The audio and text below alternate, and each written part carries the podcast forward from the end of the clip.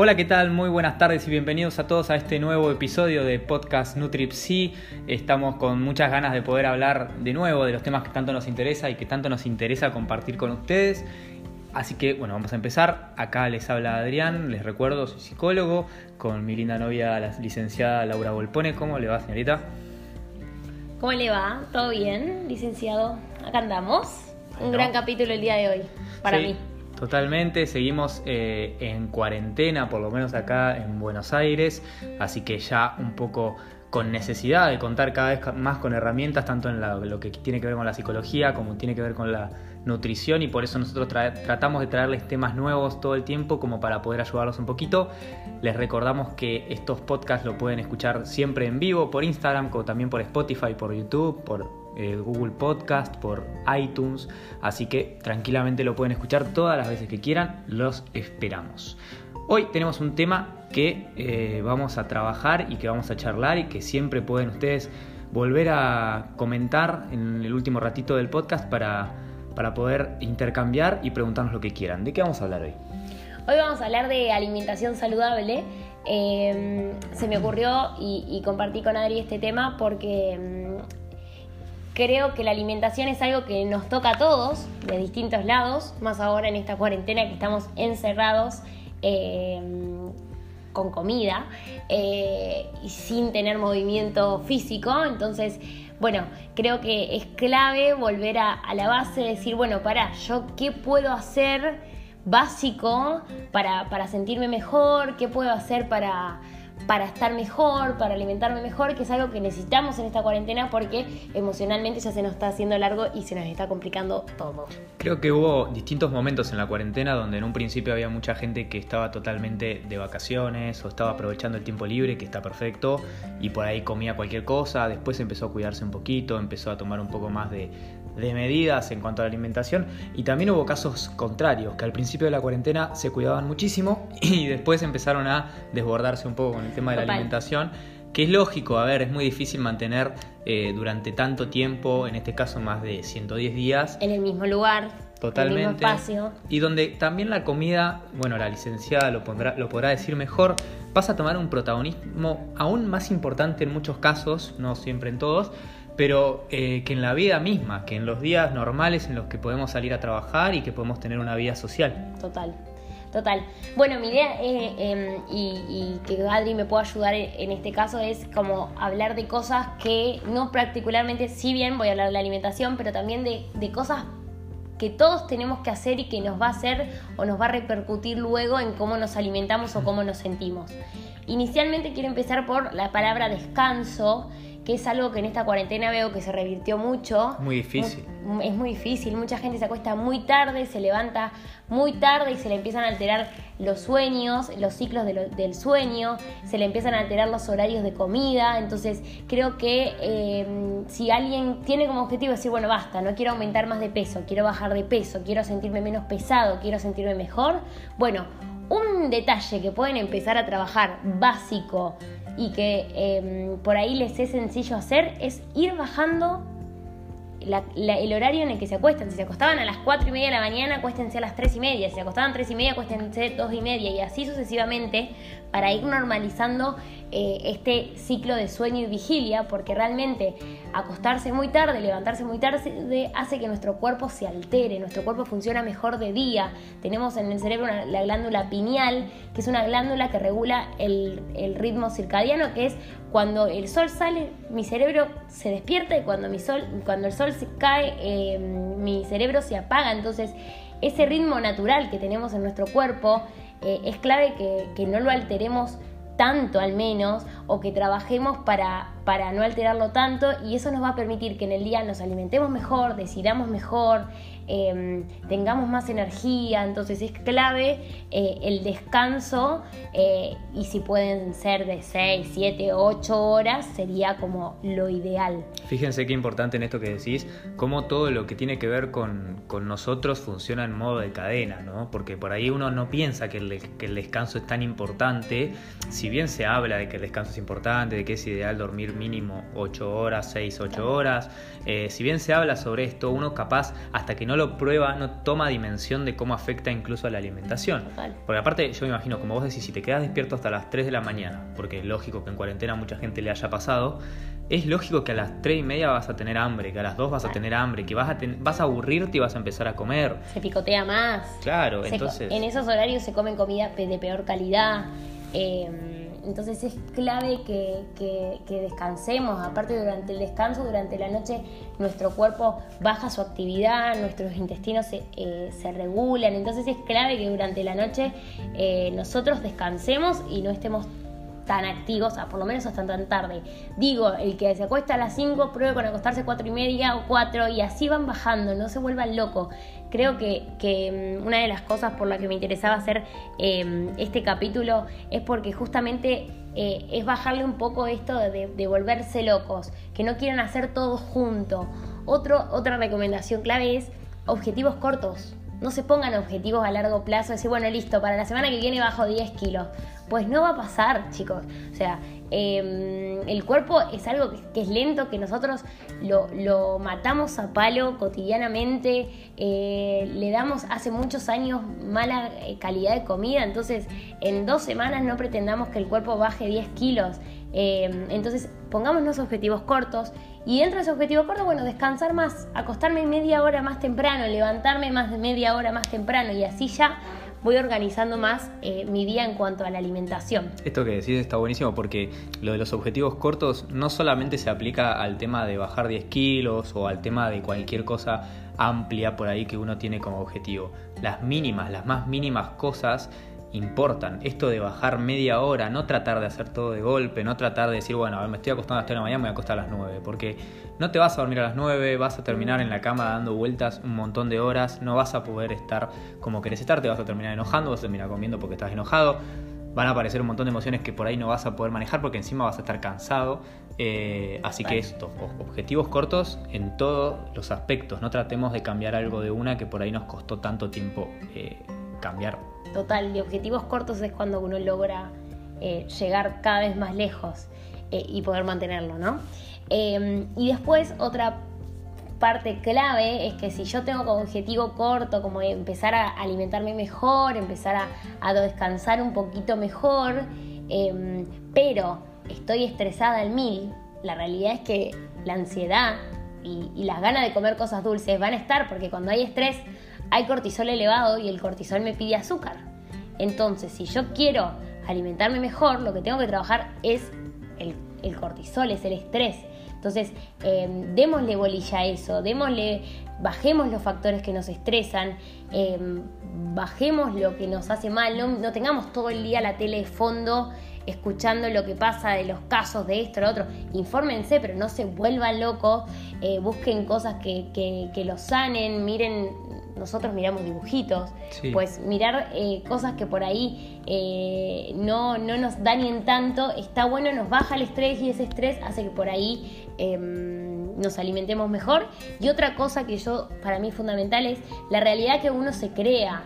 Si yo creo que no voy a poder, creo que, que nunca más voy a salir, que voy a estar encerrado toda la vida, que no sé, que cuando salga el mundo va a ser un caos, que, que bueno, y la realidad es que me voy a estresar más. Entonces empecé a tratar de lo difícil que es estar encerrado y todo esto, hacer un mundo un poco más positivo. Sí, esto que decís del estrés está buenísimo porque nosotros siempre hacemos hincapié en que es importante identificar qué emociones sentimos, pero también identificar qué estímulos nos generan estas emociones. Y el estrés tiene que ver con reacciones que nuestra fisiología tiene, nuestra psicofisiología tiene, ante determinados factores estresores, es decir, estímulos que generan que nosotros tengamos esta, esta reacción fisiológica y que lo que tienen eh, de importante es que generan los estímulos una demanda muy grande para nosotros, que por ahí a veces no tenemos los recursos para poder afrontar o a veces nosotros entendemos o interpretamos que no tenemos los recursos para poder afrontar. Entonces, ¿qué pasa? Si nosotros empezamos a identificar qué factores nos generan esa demanda, por ejemplo, algo laboral, por ahí estamos empezando un nuevo trabajo, hay mucha gente que en cuarentena, eh, al menos yo me he enterado que ha empezado a trabajar, el estrés que genera un nuevo trabajo, de tener que saber qué es lo que tenemos que hacer, cómo tenemos que manejarnos, qué conocimientos tenemos que aplicar, el, el miedo de poder, poder decir no tengo los conocimientos, no tengo las La herramientas. tecnología que nos lleva quizá más tiempo de aprendizaje. Mensaje, quizá más tiempo de conexión. Seguro. Todo esto nos genera estrés y lo importante es que podamos reconocer, como decía recién Lau, los, los momentos y los factores estresores, los estímulos que nos generan este estrés. Lo que decíamos recién, la cabeza, la mente suele enfocarse en cosas que nos resultan interesantes, mucho más que en cosas que no nos resultan interesantes. Por eso nos cuesta tanto mantener la concentración en cosas que eh, no nos interesan. Por eso está buenísimo poner, como decíamos recién, una película, aunque sea, va, mejor, si es de dibujitos o si es de algo que te distraiga, que no tenga ningún contenido que por ahí sea negativo. Algo que te haga reír, quizá. Que te genere buenas emociones, que vos identifiques que lo ves o lo escuchás y te genera placer, que te genera cosas positivas. Eso es lo que ayuda a que nosotros estemos en un nivel de calma mucho más importante y todas las cuestiones que nosotros hablamos sobre la alimentación, sobre descansar, sobre empezar a ser un poco más consciente de lo que ingerimos y demás, sea más sencillo. Pero es un esfuerzo porque tenemos que identificar todas estas cosas. Total. Eh, y, mm, y, creo que enfocarse en lo positivo es una herramienta más hoy en día, por más que tengamos montañas rusas de emociones durante un día y durante la semana y durante los meses y todo estar encerrado, de que nos enfoquemos en las positivas para que podamos salir un poco menos ilesos. Sí, totalmente. Es difícil. Un poco menos dañados, perdón. Es difícil enfocarse en cuestiones positivas, sobre todo en esta situación que estamos pasando en este momento, de por ahí no poder tener distractores o tener muchos menos distractores, o donde por ahí los distractores, eh, cuando digo distractores me refiero a cuestiones que nos entretengan y que no nos hagan estar todo el tiempo rumiando. Eh, ya algunos perdieron el efecto, ya por ahí ver una serie en Netflix no es tan divertido, o por ahí leer un libro ya nos leímos todos los libros que podíamos leer, el trabajo se vuelve súper monótono estando en casa, a ver, cosas que nos pueden llegar a pasar a todos. Pero lo importante es seguir buscando, seguir activos para poder estar bien, no esperar a que esto pase, porque no sabemos primero cuándo va a pasar, no sabemos si va a pasar eh, de forma total, por lo menos va a haber cambios muy significativos en nuestros estilos de vida. Entonces tenemos que adaptarnos. Cuando recién hablábamos de estrés, esta situación que estamos viviendo es el mejor ejemplo de un estímulo que nos genera estrés. Total. Porque es algo con lo cual sentimos que no tenemos los recursos para afrontarlo. Y a veces el estrés Viste que muchas veces se tiene la idea de que el estrés es negativo. No necesariamente, el estrés en sí mismo no es negativo. El estrés surge como una reacción para que nosotros podamos adaptarnos. El estrés positivo, que se llama eustrés, es para eh, justamente un proceso de adaptación. Empezamos a ver que nosotros podemos desarrollar recursos para afrontar una situación. Y eso es lo que nosotros tenemos que desarrollar en este momento, sobre todo eh, con cuestiones tan importantes como la alimentación. Total. Total. Otro de los tips claves em, que creo fundamental es el consumo de agua. Estamos mucho tiempo sentados, entonces la circulación está funcionando mal, no tenemos las caminatas cotidianas que teníamos hacia el colectivo, hacia el trabajo, hacia eh, el supermercado, porque muchos pedimos por, por delivery. Entonces, em, tratemos de em, de tomar un poco más de agua, de, darnos tiempos de descanso en las piernas, de por ahí entre un, horario de trabajo ponernos eh, metas de caminata, no sé, decir, bueno, voy, voy vuelvo otra vez a la cocina o entre, no sé, yo, entre paciente y paciente me paro, vuelvo, eh, ir buscando... Em, tips ideales que por lo menos nos mejoren la circulación, porque también si encima de estar todo el tiempo sentado tomamos poca agua, nuestra circulación nos va a eh, pasar factura, puede hacer que no dormamos bien, puede hacer que em, tengamos sed. Entonces, démosle bolilla al agua porque es un dato no menor y que, fíjense, con tres tips sin tocar la alimentación, vamos a mejorar la salud y vamos a poder comer mejor, porque si yo estoy bien hidratado, no reemplazo em, eh, hidratación por hambre. Muchas veces uno eh, cree que tiene hambre y se toma un vaso de agua y se soluciona. Entonces, tomar agua es clave en estos momentos de la vida. A veces es muy difícil por ahí abordar todos los tips que nosotros les tiramos de una. De hecho, por momentos van a poder manejarse con algunos, por otros momentos van a poder manejarse con otros y está bien, esto es normal. Esa es la idea, digamos, que uno vaya implementando los tips de, en distintos momentos, decir, bueno, a ver, ¿en qué puedo ponerme ahora? Bueno, hoy, esta semana tomo más agua, intento mejorar, intento practicar lo del agua, bien, perfecto. Eh, y la hace otra semana, bueno, no me salió tanto lo del agua, pero me acosté media hora más temprano, bueno, y esas cosas van sirviendo y van mejorando eh, de a poquito nuestra salud, de repente nos sentimos mejor. Totalmente. Eh, también está bueno entender que no hay que frustrarse por ahí cuando, cuando no nos sale. Por ahí no nos sale tomar agua, por ahí un día decimos, "Uy, al final no pude tomar agua. No quiere decir que no podamos seguir intentándolo o seguir planteándonos de a poco estos objetivos como para seguir haciéndolo. Eh, la verdad que no es fácil, no es fácil. Para alguien que no está acostumbrado a agua, pongo mi ejemplo, a mí yo no estoy muy acostumbrado a tomar agua salvo cuando hago actividad física y la verdad es que me cuesta, pero la idea de seguir intentándolo todos los días está y uno tiene que tratar de hacer ese esfuerzo como para para ver que está, que está bueno, porque cuando lo empezás a hacer te das cuenta que hay resultados, que uno está mejor, que se siente mejor, que el humor es mejor también, y eso es lo que más o menos nos motiva a seguir haciéndolo después. Total, total. Y ya que, que, me diste el pie el tema de no tirar todo por la borda, porque creer que, bueno, listo, chau, no me salió. Eh, la realidad es que nunca nos sale todo todo el tiempo. Entonces, eh, creer que por algo que no hice bien, ya está, hice todo mal, es, eh, a ver, es como, yo siempre lo explico como si estuviera construyendo una casa. Si yo puse mal un ladrillo, pero ya había puesto 20 ladrillos y venía bien, ¿por qué voy a derrumbar la casa si, si, si por un ladrillo que puse mal? Saco ese ladrillo y acomodo ese ladrillo, pero no todo el resto. Entonces, no tiren todo por la borda, por algún detalle. Si ustedes ven que, eh, esto que decía Ari, de trabajar la frustración, si ustedes ven que tienen una semana muy complicada en cuestiones laborales y saben que la primera semana del mes están más complicados, no se pongan como objetivo tomar los dos litros de agua, entrenar, eh, dormir más temprano, hacer esto, hacer lo otro. Y no, porque la realidad es que la probabilidad de que te frustres es un montón. Eh, entonces, esas semanas que vos sabés que está más complicado, ponete menos exigencia.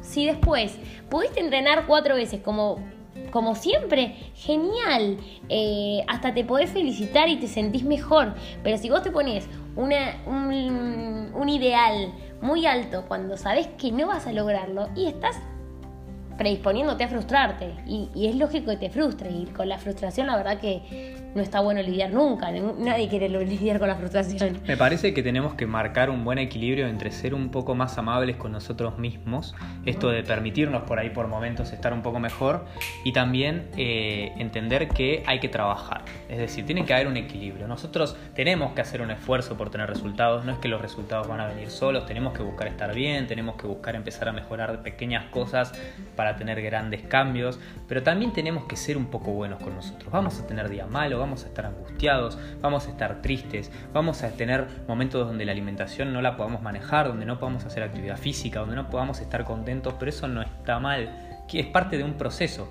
Como decíamos recién, eh, esto es un proceso en definitiva. Y el proceso va a tener altas y bajas, pero lo importante es continuar el proceso. Si seguimos el proceso, vamos a empezar a tener resultados. Y que tengamos resultados no quiere decir que siempre vamos a tener resultados tampoco, no quiere decir que siempre nos va a salir todo bien. Pensemos en cualquier tipo de profesión, todos tenemos buenos y malos momentos, pero seguimos, seguimos intentando y seguimos trabajando para cada vez rendir mejor. Así que un poco eso es lo que nosotros queremos eh, transmitir en este aspecto. Antes de seguir más tips. Exacto. Perdón. Les recuerdo que nos pueden escuchar en Spotify por los vivos de Instagram, como ahora, en, en, iTunes, también en Google Podcast, en YouTube, también en Nutrimentum con doble T. Así que pueden escucharnos cuando ustedes quieran y obviamente siempre en vivo cuando lo hacemos. Nosotros siempre les avisamos, en general los jueves, pero siempre les avisamos por acá. Eh, ahora en un ratito, en unos minutos, van a poder empezar a hacer todas las preguntas que ustedes quieran y nosotros se las vamos a responder, que es la parte más interesante para nosotros. Exacto. Eh, bueno, otro de los tips que, que, que me parecen importantes es como si sabemos que vamos a estar encerrados, que no nos encerremos con comida que no nos sirve, o sea, comida que sabemos que nos genera descontrol, comida que eh, no nos nutre. Es re difícil, este, este tips eh, es re difícil. Eh, porque uno, bueno, dice, bueno, listo, estoy encerrado, me encierro con esta comida, por si, bueno, que pasó mucho, mucho, al principio pasó mucho. Pero aparte, no sé, me imagino que les pasa a todos, pero cuando vas a un supermercado, es un parque de diversiones de cosas ricas, o sea, de cosas ricas no saludables, porque eso a mí siempre me retan. Ricas no saludables, hay muchas cosas ricas saludables, sobre todo las que cocina Lau, pero eh, hay muchas cosas que nos tientan, no nos hacen bien y que tenerlas en nuestras casas termina siendo contraproducente, tal vez en un principio, porque tal vez después en un proceso más avanzado vos lo podrás explicar mejor, tenemos otro tipo de relación con esa comida. Es que sí, en realidad, a ver, convengamos que depende de nuestro objetivo, el objetivo del supermercado y el objetivo del marketing es vender, con lo cual todo el supermercado está diseñado para que vos no pares de agarrar cosas que no te sirven y que creas que te vas a poder regular la porción.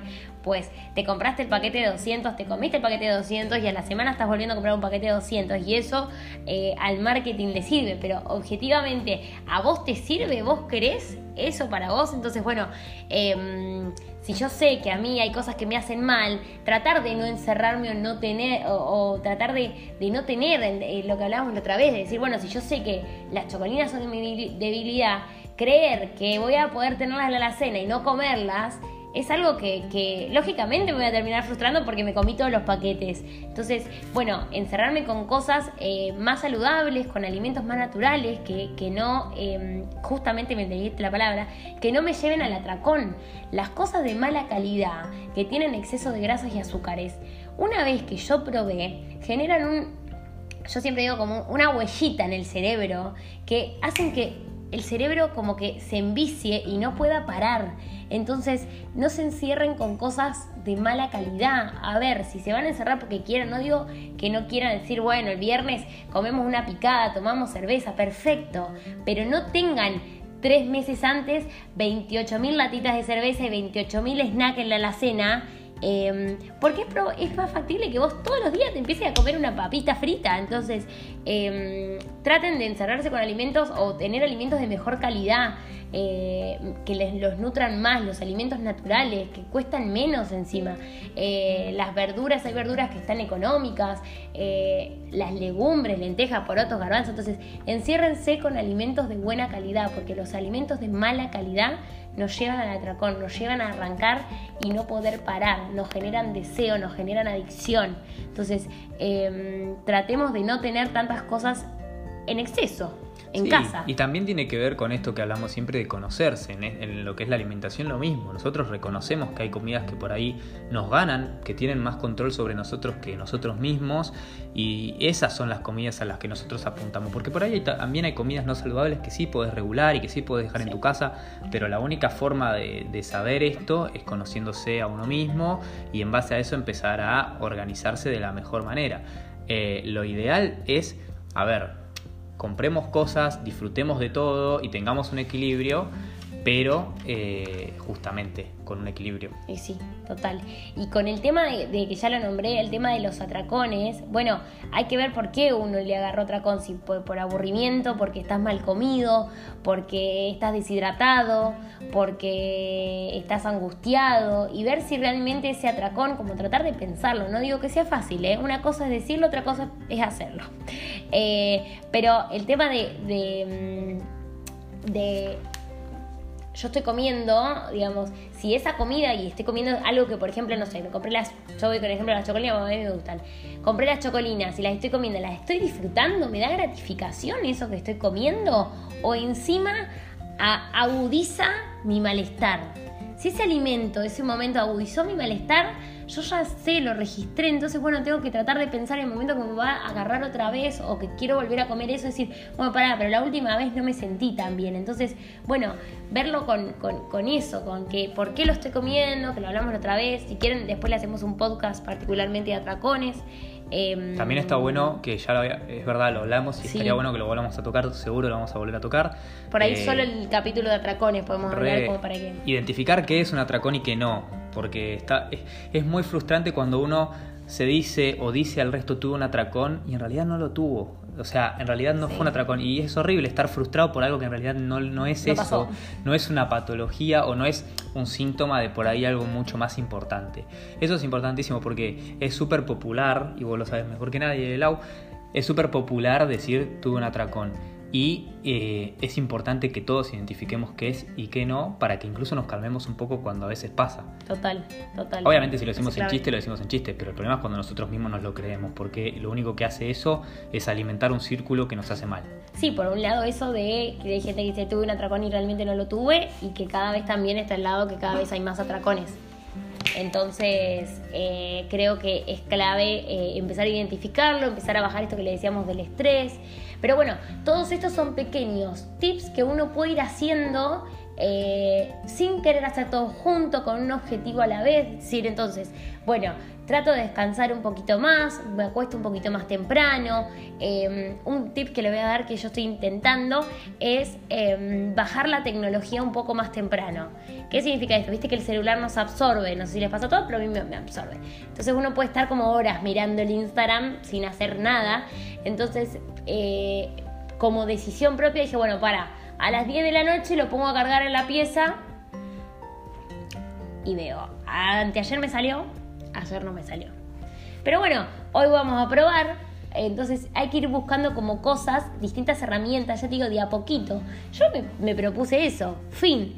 Eh, por ahí algunos se propone, bueno, recién leí ahí, ya me fui a buscar la botellita de agua, proponerse tomar agua, proponerse acostarse media hora antes, eh, proponerse, em, nada, eh, estar un poco más activo con otra cosa, jugar con el perro, jugar con el hijo y acá me doy pie para el último tip que yo quería dar fundamentalmente, la actividad física.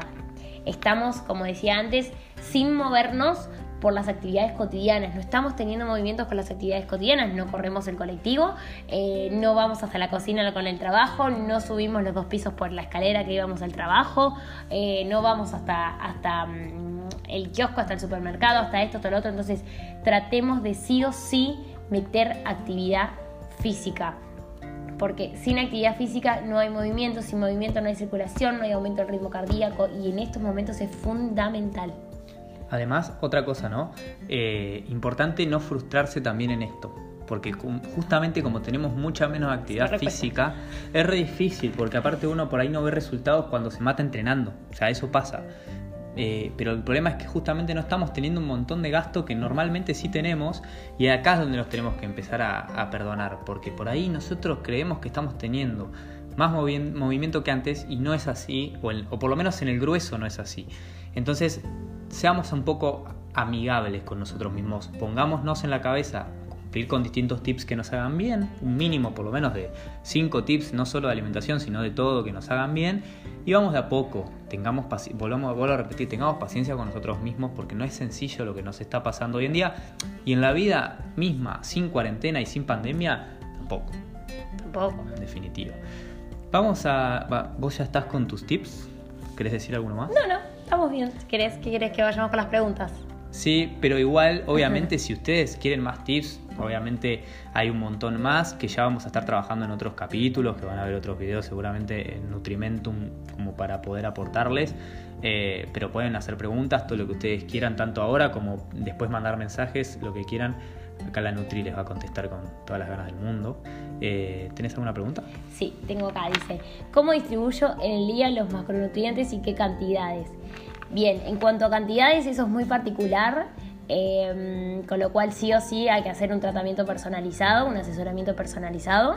Em, así que cuando quieras te espero y lo vemos, porque las cantidades son muy particulares. Lo que yo siempre digo a los pacientes, bueno, eh, pero qué sé yo, la comí normal. ¿Y qué es normal? Normal para uno, para el otro y para el otro puede ser totalmente distinto. Entonces las cantidades siempre son adecuadas a cada paciente particularmente. Em, y en la distribución, lo que yo siempre digo es, bueno, tratar de hacer cuatro comidas y ir distribuyendo la alimentación en cuanto a los periodos que uno tenga hambre.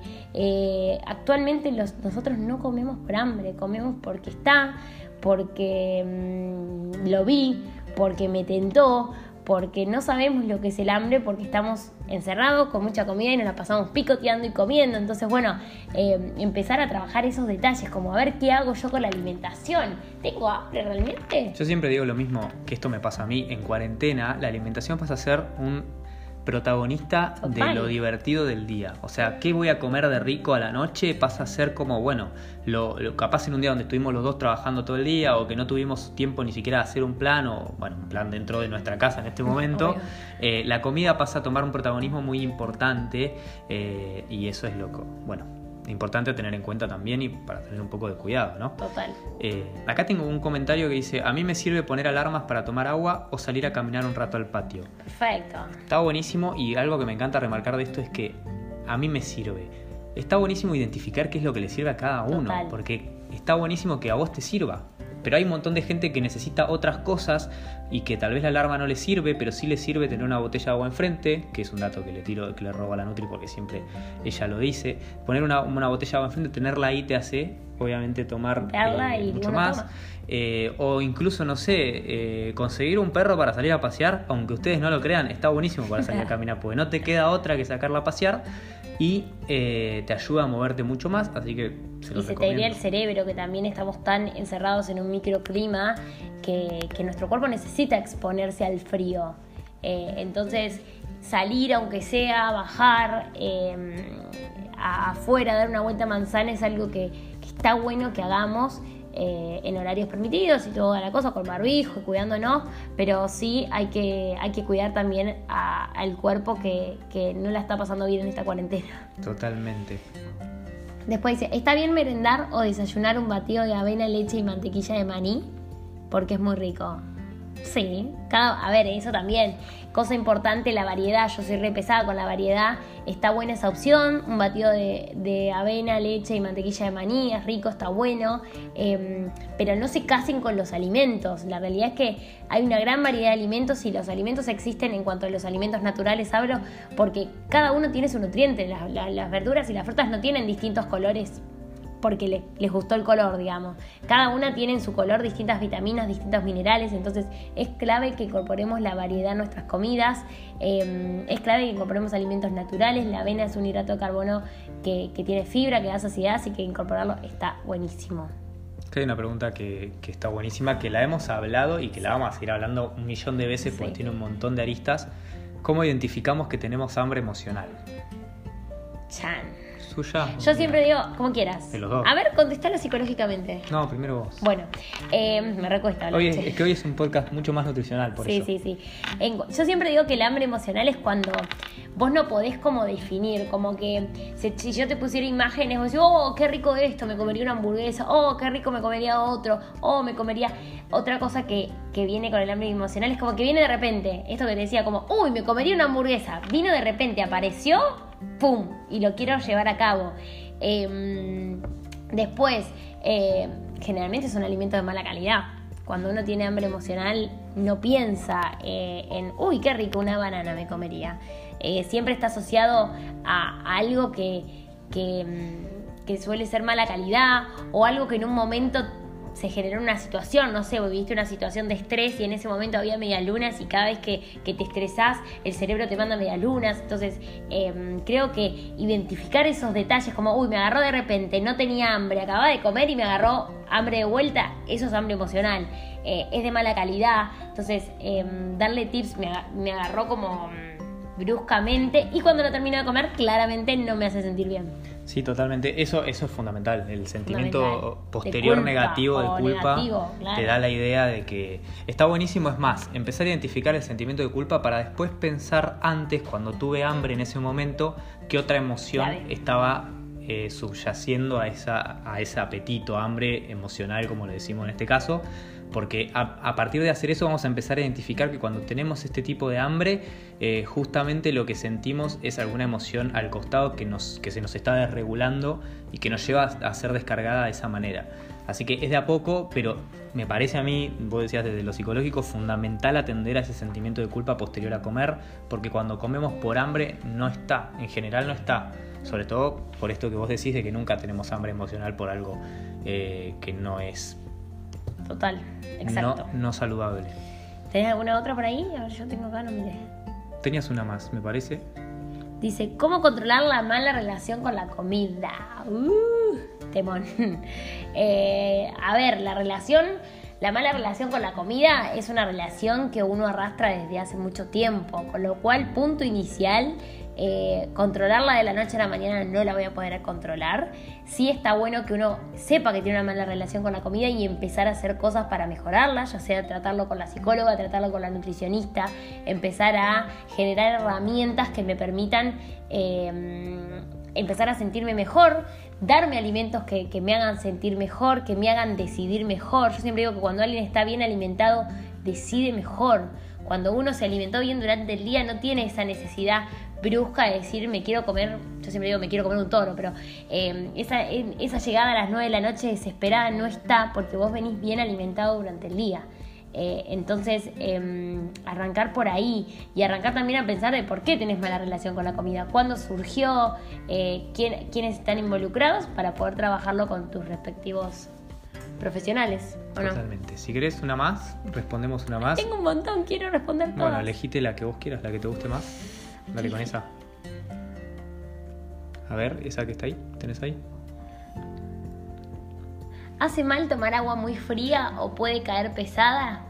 Eh, y la, eh, a ver, el agua fría lo que puede hacer es que el estómago, tanto el estómago como el intestino por ahí te genere como un espasmo, eh, como que contraiga eh, y por ahí te haga sen- sentir mal, pero en líneas generales no debería tener ningún efecto problemático.